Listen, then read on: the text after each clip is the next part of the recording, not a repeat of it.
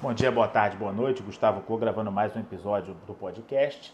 Uh, o Superior Tribunal de Justiça, no julgamento uh, de embargo de declaração do recurso especial 1.737.428, reconsiderou o seu ponto de vista anteriormente trilhado, anteriormente traçado, e acabou por entender que, desde que haja o destacamento e se torne claro no site de vendas ou no ponto de vendas, é legal a cobrança da taxa de conveniência para disponibilização de ingressos no meio virtual.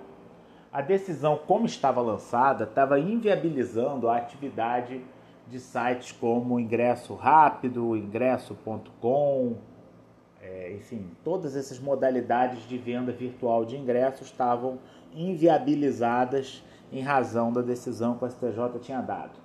É, me parece que andou bem o Superior Tribunal de Justiça ao rever a sua posição nos embargos de declaração, tá? Não há motivo nenhum para proibir a cobrança de taxa de conveniência uh, por venda de ingressos no ambiente virtual. Né? Essas empresas não representam, não são as empresas que originariamente veiculam os produtos e serviços e elas prestam um serviço que é diferente do serviço originário. Isso não é repasse de custo nenhum para o consumidor.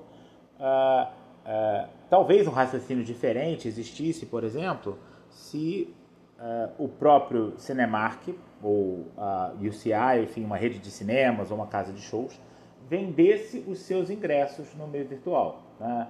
E realmente o Cinemark vende os ingressos no meio virtual. E a gente pode discutir se é legal ou não o Cinemark cobrar preços diferentes para bens comprados em locos diferentes.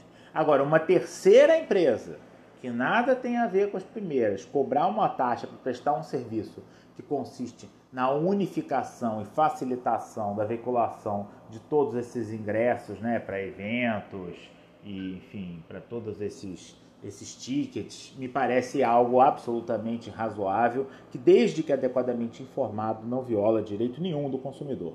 Então, uh, no nosso entender, o STJ foi muito bem ao rever essa posição no julgamento do recurso especial 1.737.428. Até a próxima, um abraço.